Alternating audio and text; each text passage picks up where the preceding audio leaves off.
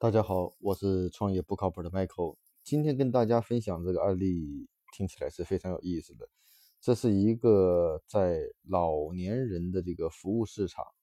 美国有这样的一个应用程序，让老年人可以按需预定孙子。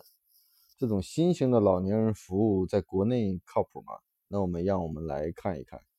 那知道现在已经进入了这种老龄化社会啊。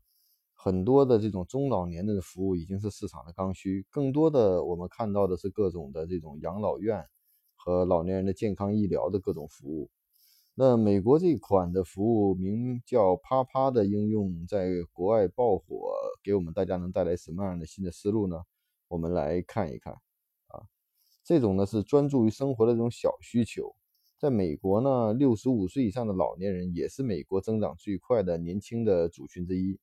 但是呢，往往他们被市场所忽视。虽然说国外的老国外的老年人比国内更加独立，不需要二十四小时的照顾和雇佣保姆，不过他们也有自己的需求。比如说，老年人希望有人帮助他们自己出行或者跑腿儿、传授智能手机使用技巧等等，还有一些杂事。而啪啪这款应用呢，就能让老年人点拨孙子，让后者为自己提供生活上的一些服务啊。呃，在啪啪的网站上呢，都将自己的服务呢称之为随叫随到的这种孙子，叫 Grandkids on Demand。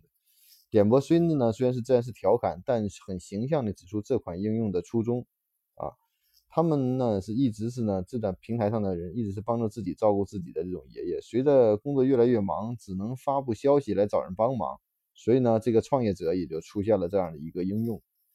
通过这款应用呢，老年人能与年轻人呢直接联系。被预约的年轻人呢，需要给老年人提供帮忙，比如说逛超市、看医生、做家务，或者教老年人使用智能设备等等。价格呢倒也不贵，每小时十五美金。为了保证安全呢，啪啪呢会对年轻人进行背景调查，调查的范围很广，甚至还会记录汽车检查等等，还会完成一些个性化的测试啊。这款应用的其实宗旨呢，不是只是为了让年轻人去赚钱，更喜欢的是让跟老人待在一起，而且性格要外向，富有同理心和耐心啊。所以呢，我们可以看到这个应用实在是很有意思的。那中国呢，也是个老龄化非常严重，老年人服务呢是一个蓝海市场啊。那我们在最近的两次人口普查显示，某些老龄化程度比较高的城市，五年前就已经到老龄社会的阶段。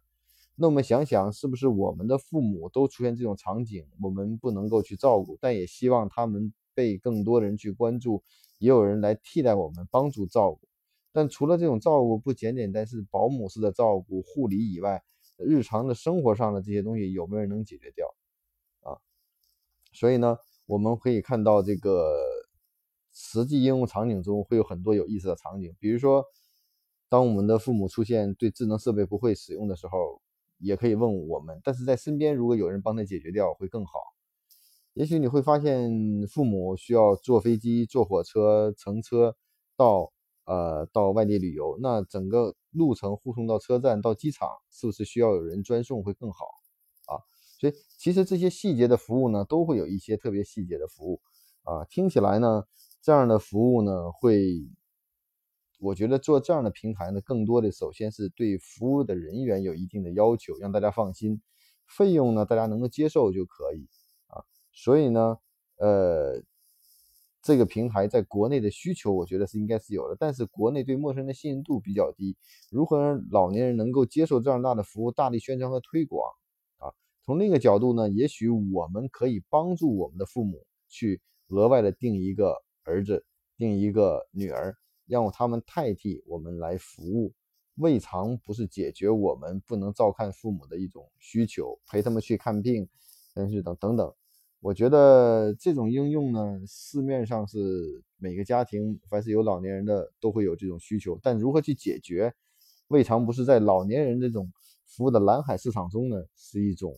呃解决的需求，啊，更可能呢会产生很多种意想不到的服务，比如说社交的服务、有趣的应用。我觉得在创业这个服务的领域中，我们可能不仅要关注更多的一些被大家看得到的需求，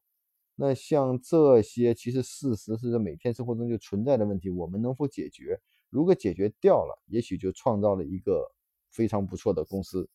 那也希望今天给大家介绍这个美国的老年人应用，帮你叫个孙子啪啪这种服务，